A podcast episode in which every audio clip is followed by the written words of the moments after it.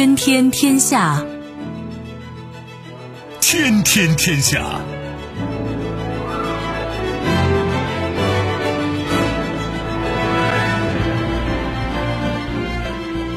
历史穿行者，新闻摆渡人。各位好，我是梦露。您正在选择收听的是《天天天下》，和我一起陪伴大家的还有本节目评论员重阳。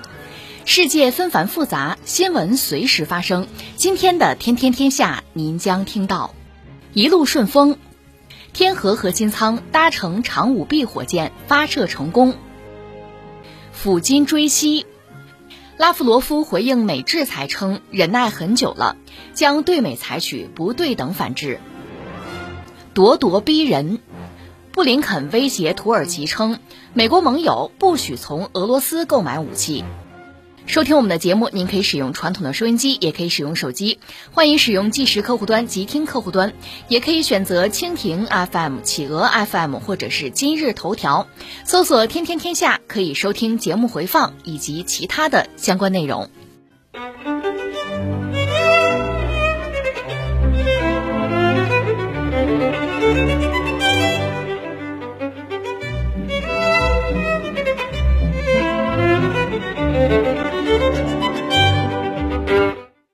月二十九号十一点左右，长征五号 B 遥二运载火箭携带中国空间站天河核心舱点火发射升空。长征五号 B 遥二火箭发射空间站核心舱是长征五号 B 火箭的首次应用性发射，也是空间站建造的开局之战，将全面吹响我国打造载人空间站的集结号，举国关注，举世瞩目。长征五号 B 火箭是专门为我国载人航天工程空间站建设而研制的一型新型运载火箭，在二零二零年五月五号成功首飞。天河核心舱发射成功之后，该火箭还将执行空间站实验舱、光学舱的发射任务。按照空间站建造任务规划。今明两年，我国将接连实施十一次飞行任务，包括三次空间站舱段发射、四次货运飞船发射以及四次载人飞船发射，于二零二二年完成空间站在轨建造，实现中国载人航天工程三步走发展战略第三步的任务目标。这个时候，我们一定要说一下 这个发射了，发射这只是一个开始啊！从这次开始算，我们要进行十多次发射。最后，我们的最终目的哈，在天上会搞一个太空站，而且呢，会有人在上面，理论上是三个人，他们可以长期在太空站工作和生活吧。这个太空站寿命至少是十年，你要参考目前这个国际太空站，其实它可以延寿。当然，我们将来再说吧，是不是将来会有延寿的计划，或者说还要再搞新的哈，那就走着瞧了。但是目前这个十年是没有问题。大概发射的过程是这样，这次发射的是叫核心舱吧，是最重要的那个舱段，把它先打到天上去，就像这个乐高积木吧，它是核心，把它打上去是基础吧，其他一些舱段呢再往上插，所以会有三次发射，三次发射呢把空间段的主要舱段呢打上去，还有四次货运飞船和四次载人飞船的发射。你看，这是第一次，一共十一次发射之后呢，我们会打造自己的空间站。这确实是一个挺宏伟的事情。我这么说吧，我这活了几十年的人，小时候科幻小说看的不少。实际上就是太空站，绕着地球啊，在地球轨道上转悠的这个太空站。你说这谁设计出来的？最早这个概念就是科幻小说作家是他们先提出来的。嗯，就是梦想吧，逐渐变成现实。就最早做这个事儿是苏联人，然后美国人也做了。在之后，苏联解体，冷战结束，美苏的太空竞赛也告一段落了吧？苏联解体之后，俄罗斯和美国又联合搞了这个国际空间站，美苏联合又做了，苏联就解体了。实际上是俄罗斯跟美国联合做的。现在这个国际空间站，当然还有一些，呃，主要是美国的盟友了。中国想参与，人家不让嘛，我们自己搞了一个。到现在，我们自己把自己的太空站也打到天上去了。我们要搞一个我们在太空的基础设施，这真的是跟做梦一样。小时候看科幻小说，只有在小说里才有这样的情节：中国的太空站如何如何如何如何。眼前的你能看到的新闻里，那都是人家搞的。现在我们自己也有一个，可能今天就是年轻的小朋友，你没有办法理解这种这个日新月异啊，换了人间，你理解不了这个感觉哈。有几十年的经历，你有清晰的对比，才会有这种感慨，才会有这种由衷的自豪吧。前两天在节目里，我好像和大家聊，正好聊到这个太空站的问题了啊。说到太空站呢，这是苏联人先搞起来的，全世界范围内到现在有四代吧。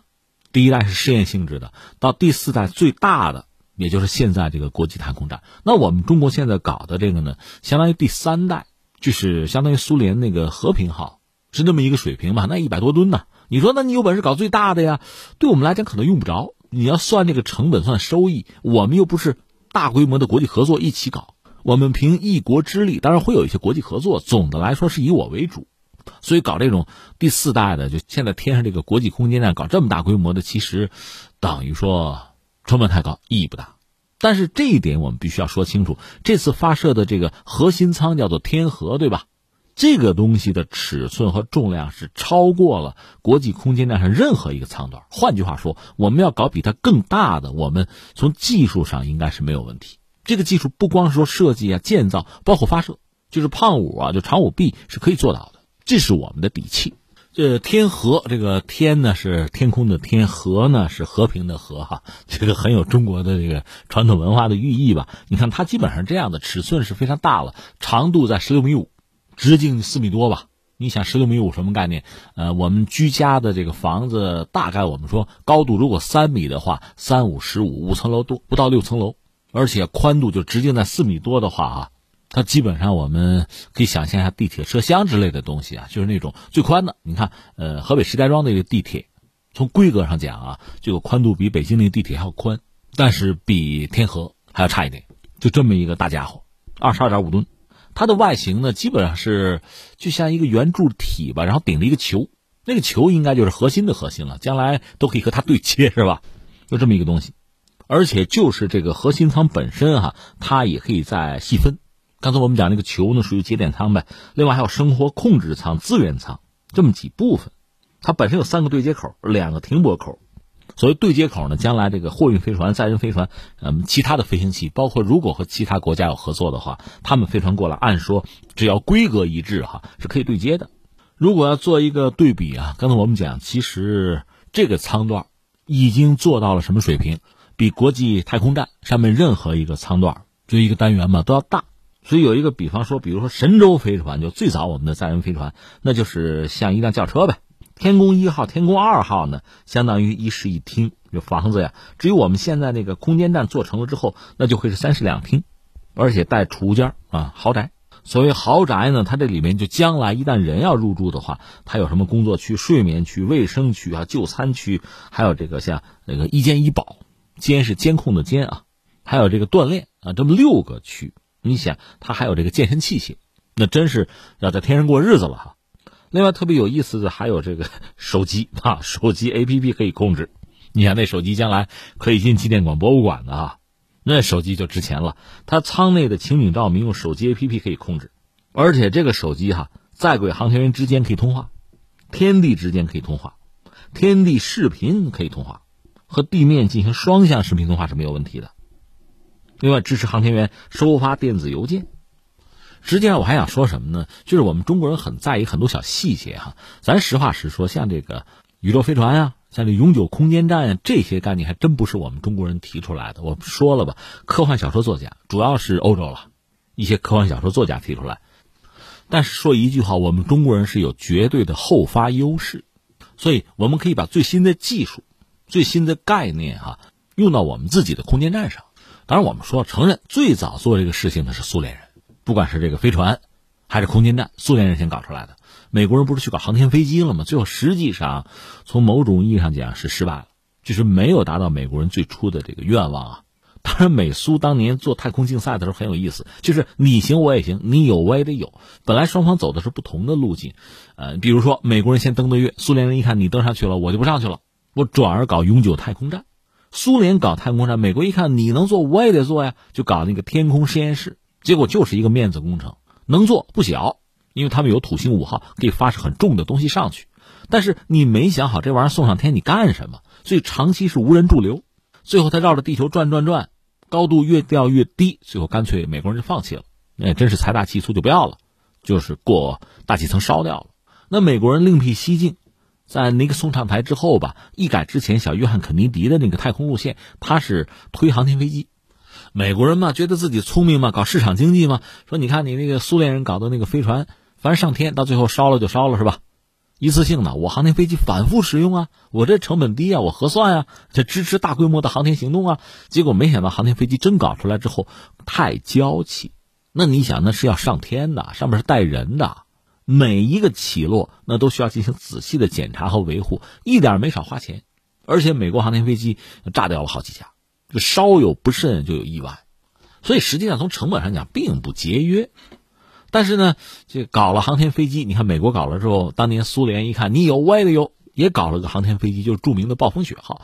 那暴风雪做出来之后吧，呃，进行了无人测试也成功了啊，但是苏联就解体了。那个暴风雪最后下场非常凄惨，就是放在库房里嘛，赶上暴风雪，房子塌了，给砸了，就这么一个可悲的下场吧。然后是呃，美俄联手，苏联解体了嘛，美俄联手搞了国际空间站。你看这个历程就是这个样子。当然，欧洲人呢有些小聪明，说我们可以考虑搞空天飞机，航天飞机很费钱哈，搞那个小一点的空天飞机，这也是一个思路吧。这个思路其实包括中国在内都是感兴趣的。呃，当然这个不是我们今天话题的重点。我们既然聊空间站嘛，现在天上有一个，就全球现在最大的多国合作的这个国际空间站哈，这里面最主要是美国、俄罗斯了。他们当时兴建这个东西的时候呢，关系还不错。但是我们说了，中国想加入，我们并不是不想开放哈，他们不开放，啊，中国排斥在外，我们只好自己搞。但是当年美俄关系还好，这东西搞起来了，搞起来之后关系逐渐的就不好了。现在美俄的关系基本上到了低点了啊，那你想这就直接影响到国际太空合作，呃，美国人当年还有航天飞机。刚才我说了一些航天飞机的坏话，因为它毕竟成本很高，美国人放弃了，到现在也不想再搞嘛。你不能说它成功，但是它确实也有很多可取之处，也算是天才的设计。你比如航天飞机后背那个特别大的货舱，那货舱尺寸很大的，像货车一样，里面装个卫星什么的，不管是扔出去就放到轨道上，还是把这个废旧卫星拿回来，甚至敌国的卫星我抢走哈，都可以做到。它有机械臂。那你比如说像这个国际空间站送给养啊送人呢，这个坐个班车还是可以的。但是美国人把所有的航天飞机退役之后，如果再想去空间站，就只能用俄罗斯那个联盟飞船了。那俄罗斯那就开了个很高的票价，就是你坐我这车哈，搭我的车哈，掏钱吧，一张票就一个人上天，大概是八千万以上到九千万美元这一张票，那成本很高的，你爱坐不坐对吧？就出现一个很可笑的局面，一直到马斯克他那个龙飞船现在基本上实用之后，美国人终于可以坐自己的飞船上天去对接这个国际空间站哈，就不坐俄罗斯的车了。从俄罗斯这个角度很遗憾，就是将来这个钱是赚不了美国人的了。但另一方面，美国人也没有占多少便宜，因为这个太空站已经很老旧了，特别是俄罗斯那个舱段有空气泄漏，它有缝那你说能密封吗？可以密封。那对付一段时间不是不行，但是显然不是长久之计。它寿命到了，已经做了延寿，但是再往下搞，一个是美俄的关系摆在这儿哈。你看拜登上台之后，你看不太可能有马上就回春，不太可能有这样的迹象，没看到。那这个太空站，就说双方在太空领域的合作是不是真的也就到此啊告一段落，分道扬镳？这是一种可能性。当然，也有人说，如果忽悠俄罗斯把他的那个科学号，那是个核心舱啊，把它发射。等于说以新换旧，能够维持国际空间站的运行。大家搞几个新舱段，把旧的换掉，还能够维持哈，这也是一个不错的选择嘛。那如果俄罗斯退出，有什么备胎方案、B 计划没有呢？也有说啊，说美国人可以考虑什么呢？和其他一帮小伙伴，就是把空间站的使用寿命再延长，延长到二零二八年，再然后呢，交给私人商业公司，你们运营去吧。关键是国际空间站是不是还能撑那么久？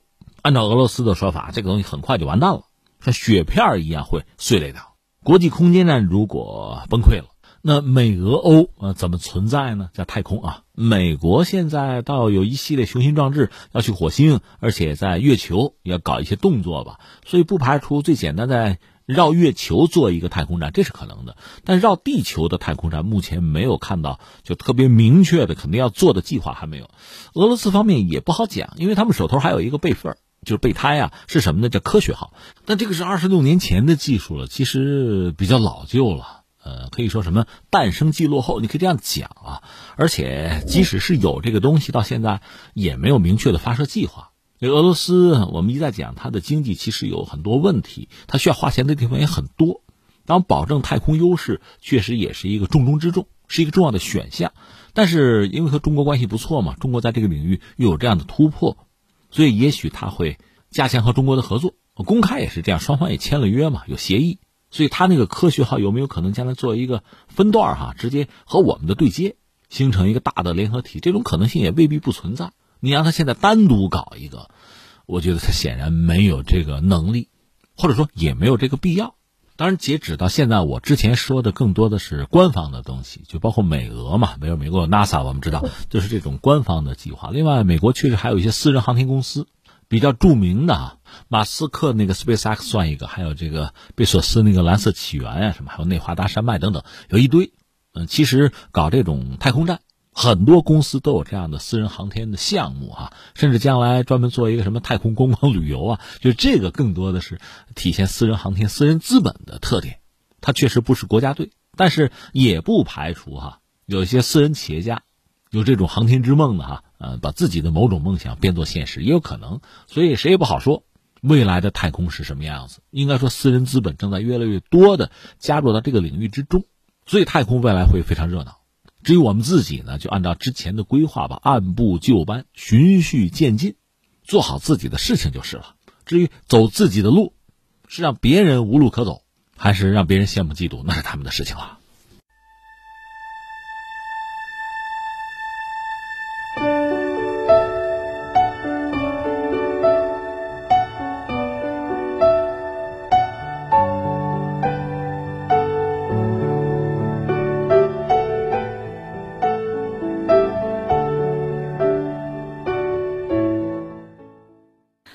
外长拉夫罗夫二十七号接受俄罗斯 RT 电视台采访时表示，从奥巴马执政末期开始，美国就开始损害俄罗斯的利益，俄方已经忍耐很久了。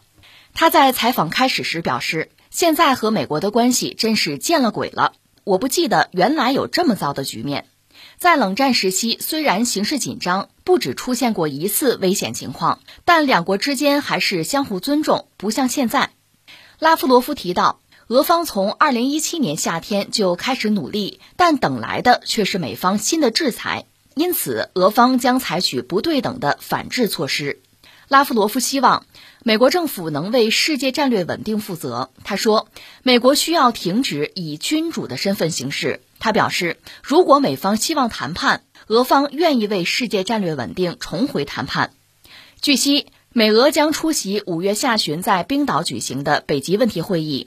拉夫罗夫对此表示，如果美国国务卿布林肯带队前往，自己也将会在该会议上与他接触，就俄美外交问题进行沟通。但目前美方就此尚无回应。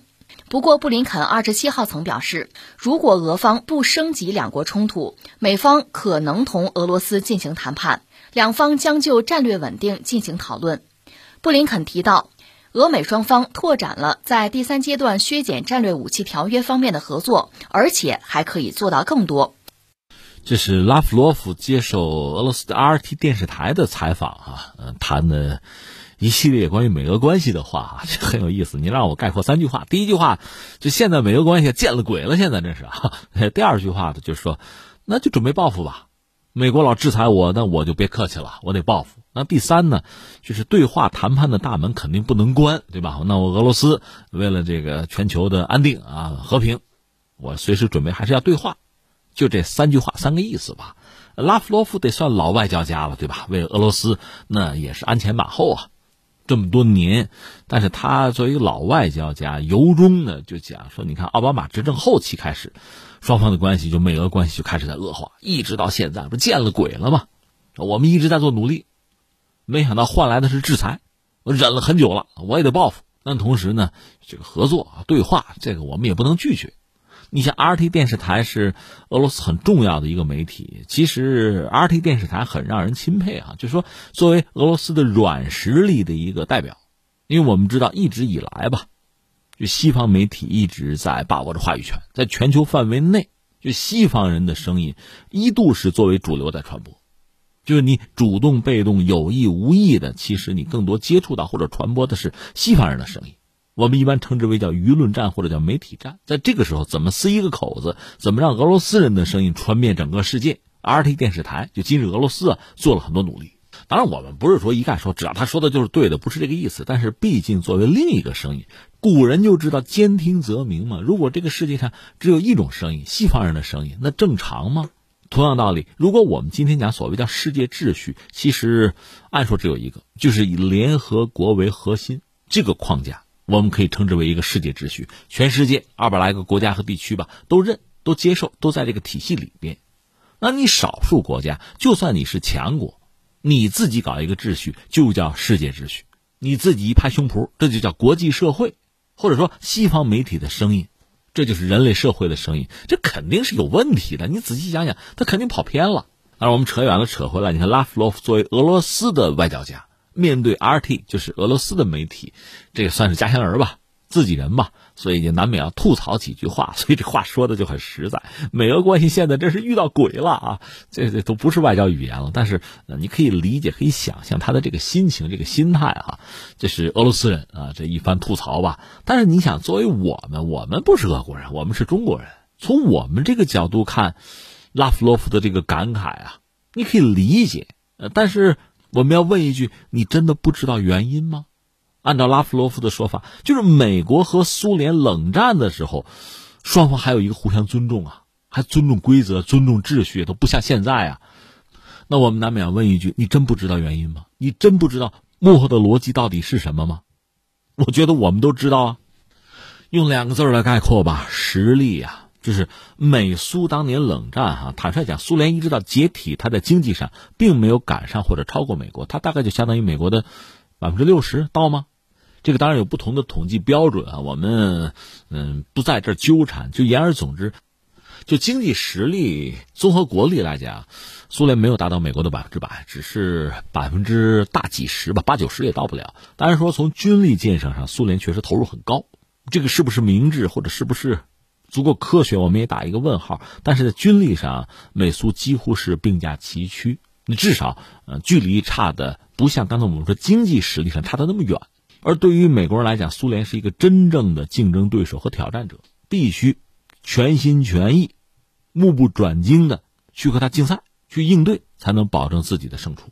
所以从这个意义上讲，苏联是因为自己强大的实力，获得了美国的尊重，双方获得了某种平起平坐的地位吧。他靠的是实力，而不是基于其他的东西，不管是对规则的尊重啊、道德或者别的什么，只是基于实力。这是让人觉得很很遗憾或者痛心的一件事情吧，就是还是丛林法则，还是靠实力、靠手腕、靠肌肉，还是靠这个说话。因为美苏在当年都拥有可以把地球毁灭多少次的核武器嘛，有了这个东西，最后美苏不是也签过这个反弹道导弹条约吗？一九七二年签的嘛。说到底就是，按美国的话讲，就是互相确保摧毁，因为双方都有核弹嘛，而且双方都约好。不更多的发展这种拦截对方弹道导弹的能力，这样会带来一个结果是双方都确保对对方的摧毁。你说这不疯了吗？对，通过这种方式，反而双方达到一种恐怖的平衡，谁都能够弄死对方。那大家都小心翼翼的、相互尊重的活着吧。确实是在这种相互确保摧毁的恐怖的核平衡之下，这个世界。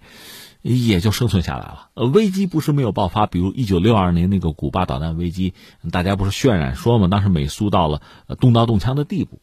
这个刀枪是核弹啊，所以古巴导弹危机那些天，有人讲什么恐怖十三天什么的，这算法也不一样。总之是整个世界啊提心吊胆、绷紧神经的一段日子。而拉夫罗夫恰恰讲，在那个时候美苏是相互尊重的，这真是天大的一个一个笑话，一个荒唐的事情啊！但这个事情真实发生了。而如果你没有实力，你没有办法获得对方的尊重。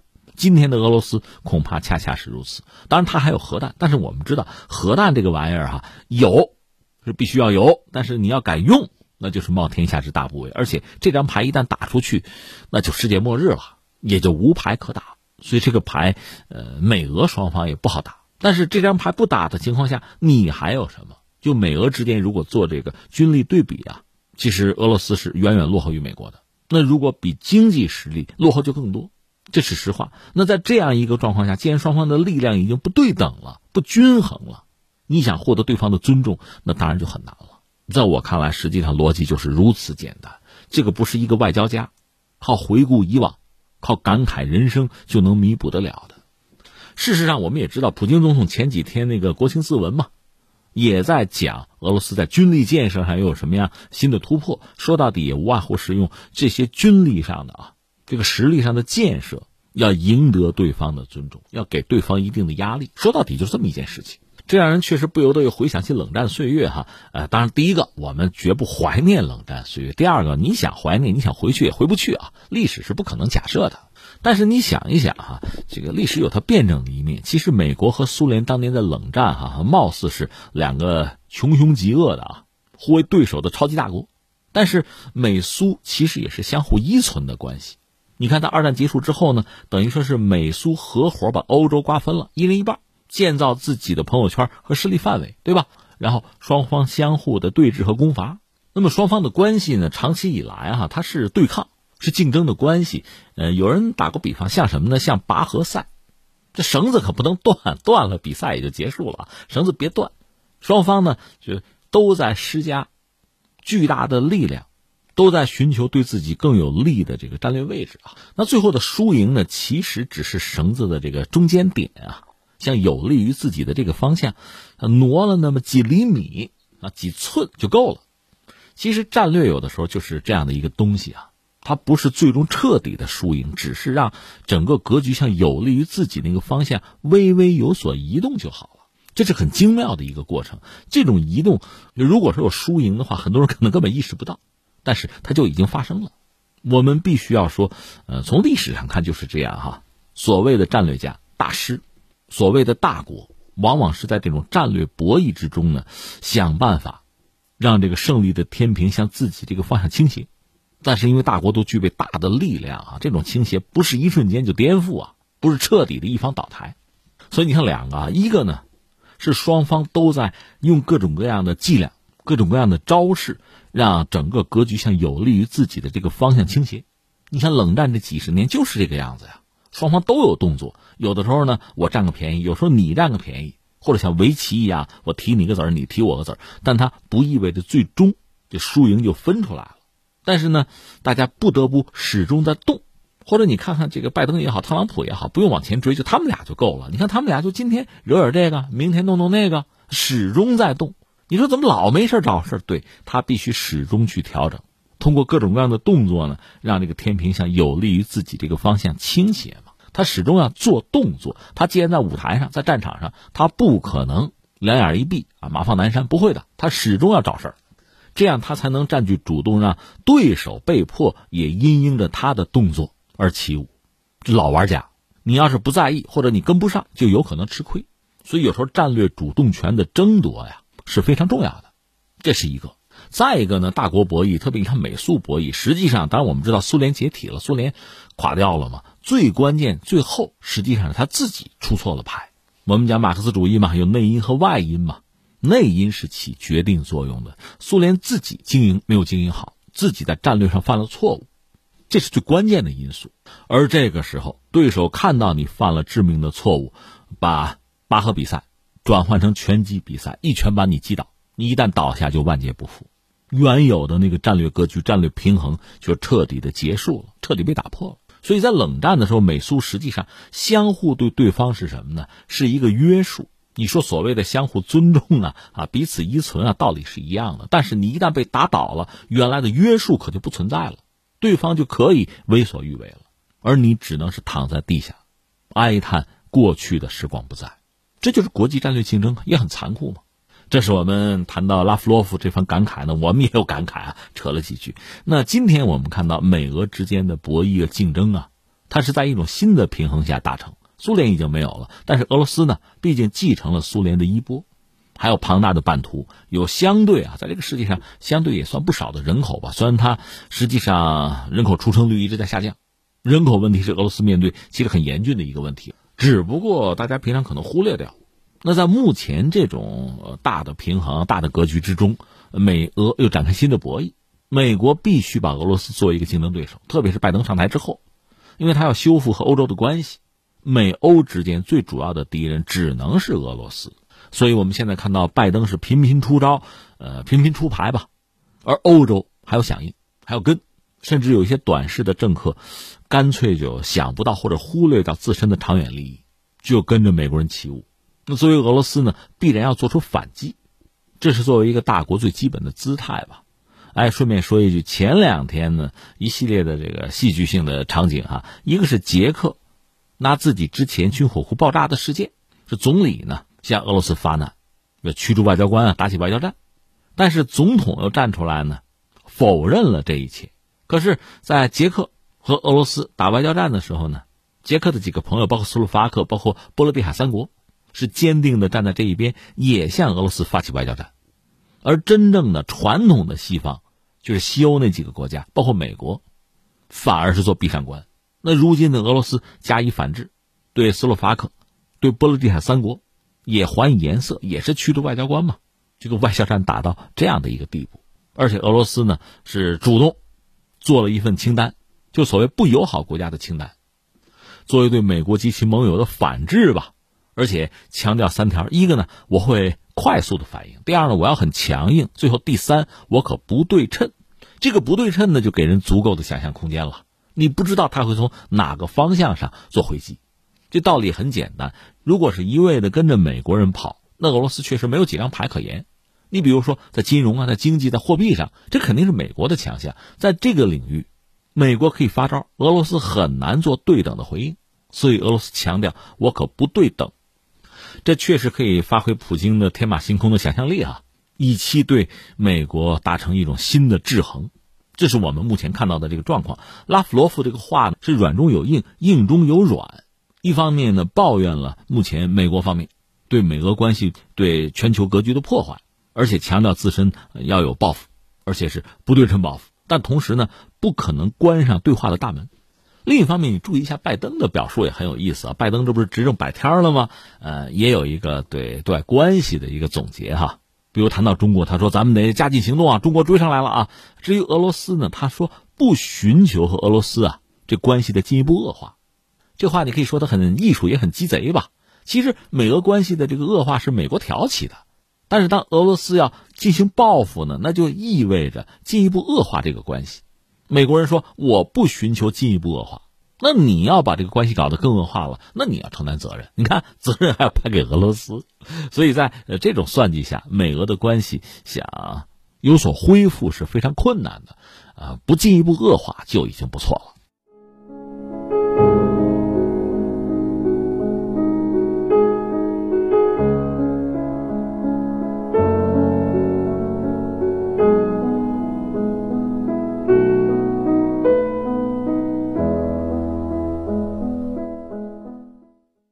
美国国务卿布林肯四月二十八号警告土耳其和美国其他盟友，不要从俄罗斯购买武器系统，否则可能会受到制裁，并影响自己和美国的关系。土耳其曾经在二零一七年和二零二零年先后两次购买俄 S 四百防空导弹系统，这招致美国等北约国家的强烈不满。北约认为，俄 S 四百系统无法与北约武器系统兼容，而且可能有助于俄方今后定位及追踪美国及盟友的 F 三五战机。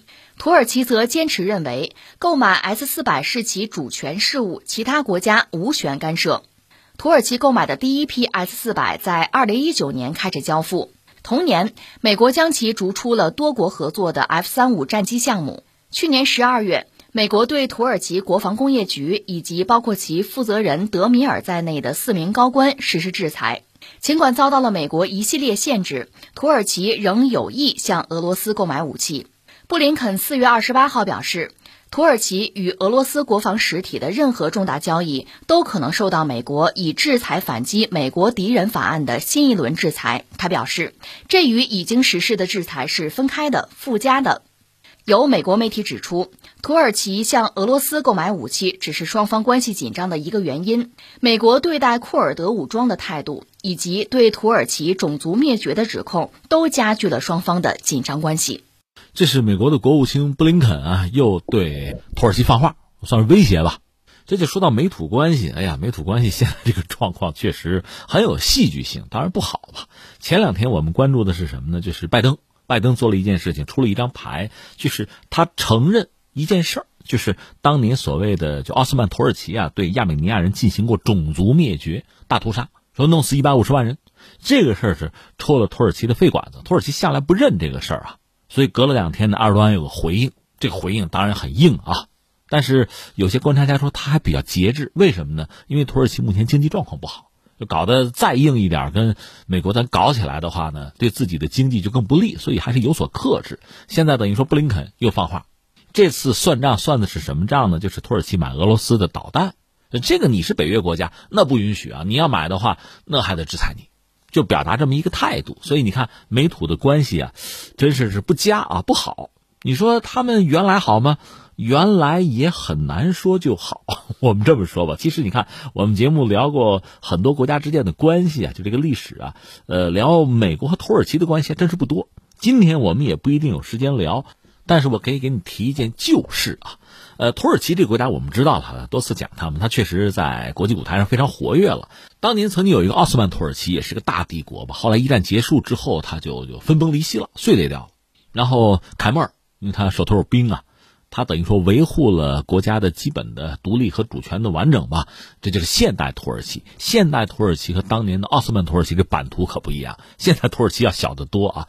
当年的奥斯曼土耳其那是大帝国，你看一四五三年曾经打掉过这个东罗马帝国，占领君士坦丁堡，改名叫伊斯坦布尔，这算是历史上就世界历史上著名的大事件啊。那东罗马帝国还有一些残存的有个公主，这不是嫁到了俄罗斯吗？俄罗斯等于说继承了。东罗马帝国的文化，甚至包括宗教，就东正教啊。所以你看，俄罗斯和土耳其的关系，它就好不了。这从历史、从宗教、从这个文化的传承领域考虑哈，呃，更关键的是什么呢？就是地缘政治。从这个格局上讲，你看土耳其那个地理位置多好啊！当年的沙俄又急于的找出海口，所以俄土之间爆发大规模战争啊，那十来次呢。一直到二战结束，土耳其因为担心苏联跟自己算账。因为自己在二战之中的表现，那站到苏联对立面去了，是吧？所以他就要求加入北约。一开始美国也并不接受，后来土耳其是主动参加朝鲜战争，这算交了投名状吧？所以土耳其，土耳其基本上算是这个伊斯兰国家吧，所以他加入了北约，也站到了对抗苏联的第一线。所以他和欧洲、和美国、和西方的关系是这个样子的。但是加入北约之后，在北约里边，它并不是一个安稳的国家，它和很多国家有矛盾。嗯，最典型的是七十年代和谁呢？和希腊，因为塞浦路斯问题。这个我们都不说了，我们要扯的是跟美国的关系。话说上个世纪六十年代，美国人特别是年轻人好口什么呀？吸毒啊！现在也吸，但是上个世纪六十年代，呃，确实是触目惊心，主要是吸这个海洛因吧。海洛因从哪儿来呢？从就是鸦片呗。从里面提取的，那那谁种鸦片？土耳其种鸦片，这还得替土耳其说一句，土耳其有非常悠久的种植鸦片的历史，包括全球范围内一度啊，就说这种医用的，你鸦片实际上可以作为镇静剂嘛，医用的啊，土耳其呢是主要的一个来源，所以人家有种这个鸦片的历史。就对于某些民众来讲呢，种植这个东西，但人家是合法种植啊，这是人家的生计，是传统。那美国人算来算去说不行啊，百分之八十是从你们家来的。就这个鸦片、海洛因，最后毒害我们青少年嘛。所以尼克松上台之后，上个世纪六十年代末就打这个所谓的毒品战争啊，就有各种办法，就是我们得想办法解决这个问题。所以你看，从美国来讲，从这个呃出发点来讲，没有什么不对。自己的民众吸毒那还了得是吧？当然这话我还得收回来，为什么呢？现在你看美国很多州，什么加拿大什么的。大麻又合法化了，现在是主动的就合法化，这我们就就只能表示无语哈。就是我们有的孩子们，如果真的去那些国家留学，那你看住吧，做父母的那就操心吧。你在那是合法的，那回来不行，对吧？而且这玩意儿一旦上瘾，后果不堪设想。但是我们要说，上个世纪六十年代末，在美国是要打一场毒品战争的，就是想办法让大家戒了吧，别吸了。但是你得想办法堵住渠道啊，解决源头的问题啊。从美国那儿一算账，这土耳其人干的呀。所以就要求土耳其人，你能不能别种鸦片了？土耳其一听这过分啊，过分啊！你吸毒是你们家出事儿了，你说把这个渠道堵上，咱们可以想办法。你不让我种植鸦片，那不行啊！这是我们传统，我们合法的。但是美国给压力吧，土耳其说那就行吧，那行吧，就答应了，就在国内禁止种植鸦片。你这个话好说，政策好制定，你怎么落实啊？人家好多这个就是种植户吧，就农民吧，祖祖辈辈就种这个的。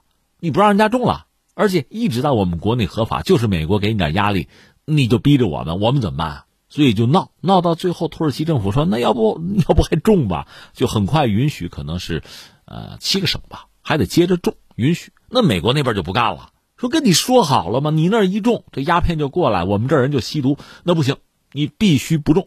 这边说我没办法，那你非种不可，我可就制裁你了。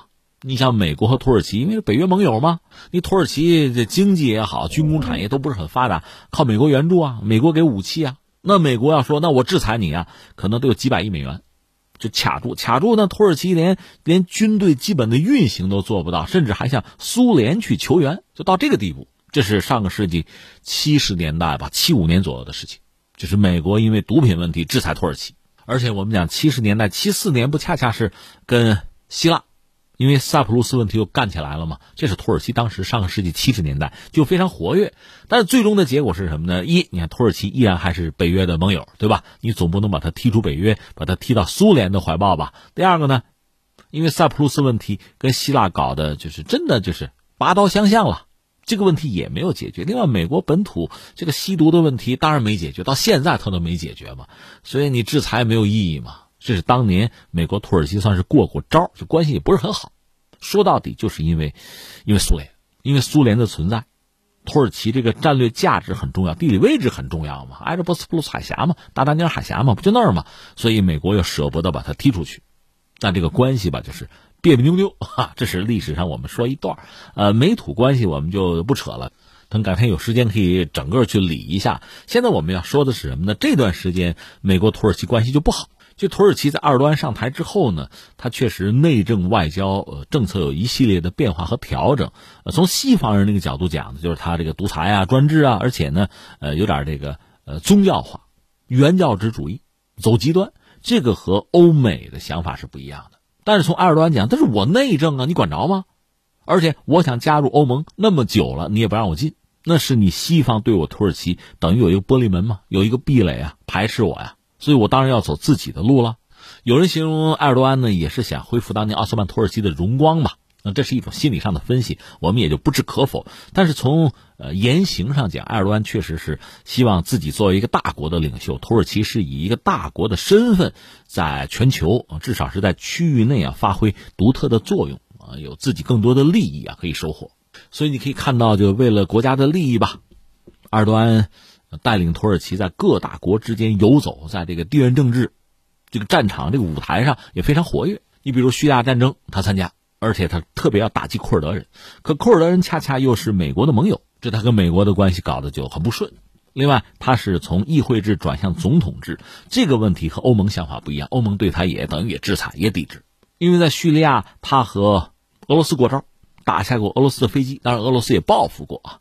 后来国内呢又发生未遂的政变，就是居伦，居伦算是一个精神领袖，这个人是被美国庇护啊，有一个所谓居伦运动，有很多。土耳其，我们就是官方的人员，既包括政府的，也包括军队的啊，还有公检法系统的，很多人算是居伦的学生，而居伦本人又是埃尔多安的政敌。最后这个政变是未遂，据说还是俄罗斯是普京向埃尔多安提供了情报，而北约盟友从美国到欧洲对这个事儿是做闭上关，这个想必对埃尔多安是一个巨大的一个冲击啊。所以政变未遂哈之后，埃尔多安在国内展开清洗。对西方的态度其实明显的就有一个转变，反而是靠向俄罗斯。但是土耳其和俄罗斯呢，在地缘政治上，就这个利益啊，也并不一致，只是通过走近吧，多多少少有点协调，不至于对撞。另外还有一个东地中海的油气问题和沿岸的相关国家，包括背后一些大国，什么法国、俄罗斯什么的也不对付。这是土耳其目前的状况。再就是它的国内经济状况不佳，就里拉一再的贬值。呃，经济比较脆弱，但是呢，他自己很自豪的声称，在 G 二零就全球二十个主要经济体里边，只有土耳其和中国是这个正数，就是 GDP 啊增长是正数，但是这并不能掩盖它经济结构上的一些矛盾啊一些问题，就经济上比较脆弱，就这么一个状况。那他和美国之间呢有一系列的矛盾都不说了哈，最关键的现在美国两个事儿来打击土耳其，一个就是。所谓亚美尼亚大屠杀，这前两天我们聊了，埃尔多安站出来就是讲了三点吧。第一点呢，就要求美国赶快把这个决定你给我收回去，这是一个；第二个呢，就是就骂美国了，你照照镜子看看你自己。这样说到种族屠杀，那你美国人才干这个呢，我们没有。当然，他也承认发生过屠杀事件，只不过他说呢，当时奥斯曼土耳其是不是杀了十五万人？你亚美尼亚后边加个零，成了一百五十万了，那哪行啊？就这个说法，就是亚美尼亚大屠杀这个事儿吧。一九七八年，联合国是认同了。那全球范围内可能得有二十多个国家，包括俄罗斯什么的，是认为这个事情发生过。美国呢一直没有，就等于拿这个事儿，美国非常实用主义，拿这个事儿等于说作为一个筹码，就可以和土耳其交换一些利益。但是最近呢，双方关系不好，由拜登站出来直接说有这事儿有。所以土耳其就非常愤怒。当然说，埃尔多安有他的智慧，这不三点吗？第一点要求美国收回，第二点呢骂美国，就你要照镜子啊，你自己才是大屠杀呢，而且是种族屠杀。第三说什么呢？说我可以和亚美尼亚搞好关系啊，我这个大门是敞开的，而且我们可以出学者，亚美尼亚你也出学者，这不是大屠杀吗？咱调查呀。可现在拜登你不问青红皂白，你就说我大屠杀，这个在什么国际法，在学术上都站不住脚啊！我不认，不接受。而且你这样搞我，我得报复。怎么报复呢？他没说，他没说。也有人猜说，你看现在最基本的报复可以做两点：一个是土耳其和美国，毕竟他在军事上是有合作的，也是有协议的，要不就暂停了吧？那个协议是一九八零年就签的，呃，比如情报合作的，包括美国军方进入土耳其使用土耳其基地什么的。那土耳其要不高兴了，那不让你用了啊，这是可以的，至少是暂停，这是一种报复的手段。还有什么呢？那就打击库尔德人吧。主要是在叙利亚，轰炸库尔德人，呃，他们占领的村庄什么的，炸一家伙。反正打他，也许你也觉得疼。实际上，埃尔多安前两天还做了一件什么事儿呢？就是军队的继续清洗，就抓这个军伦分子，可能搞了几百人，还有这事儿。但是我们不是说了吗？观察家大概判断说啊。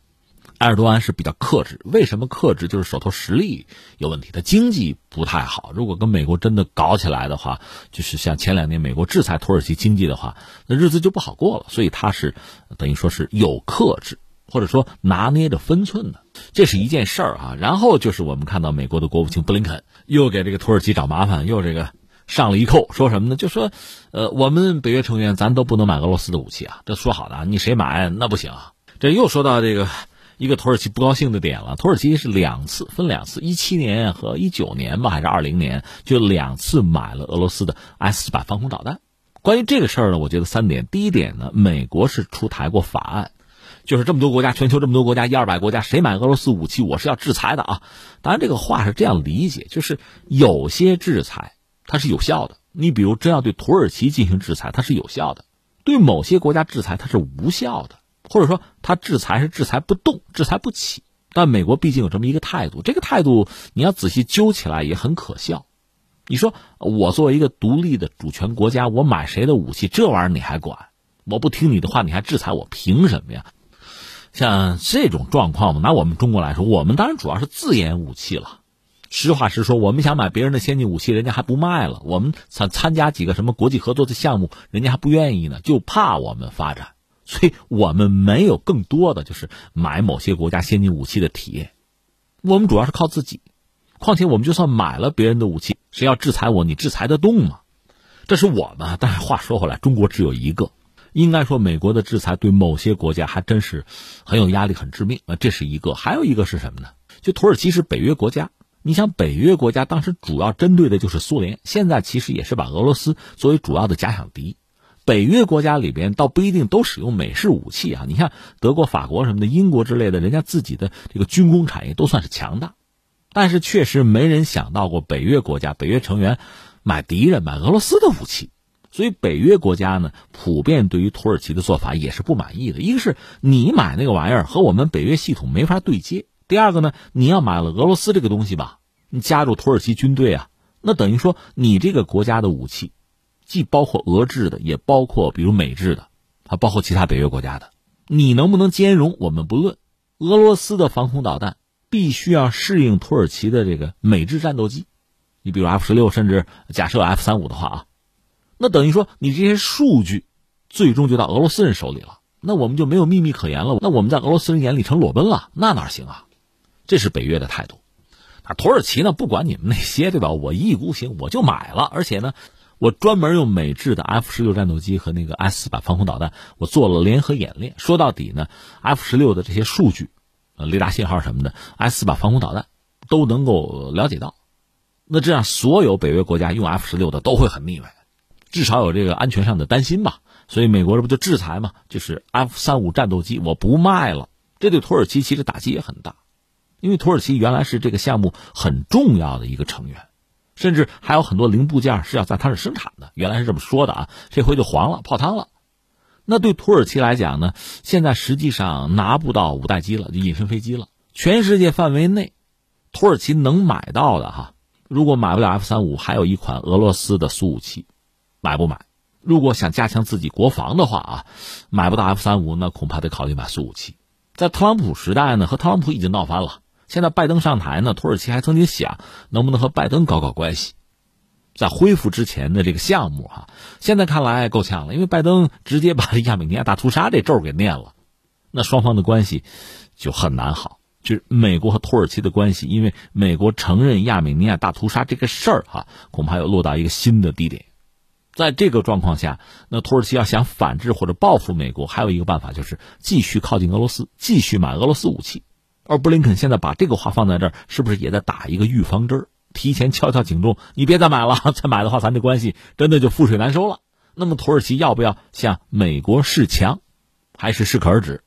这是埃尔多安面对的问题。但总而言之，美国土耳其的关系其实算起来，一直就不是很好，因为土耳其很特殊的地理位置吧，所以美国对他还是心存忌惮嘛，就是怕他倒向俄罗斯。但是现在两国关系搞成这个样子，这不就逼着土耳其倒向俄罗斯吗？当然，在这个问题上，埃尔多安也会比较小心。你看，如果针对欧盟啊，针对欧洲，土耳其有张牌是难民；但是针对美国，你真要倒向俄罗斯，把这张牌打出去了，那可就没了牌了。拿什么作为筹码和美国继续博弈呢？所以，相信埃尔多安也会很谨慎。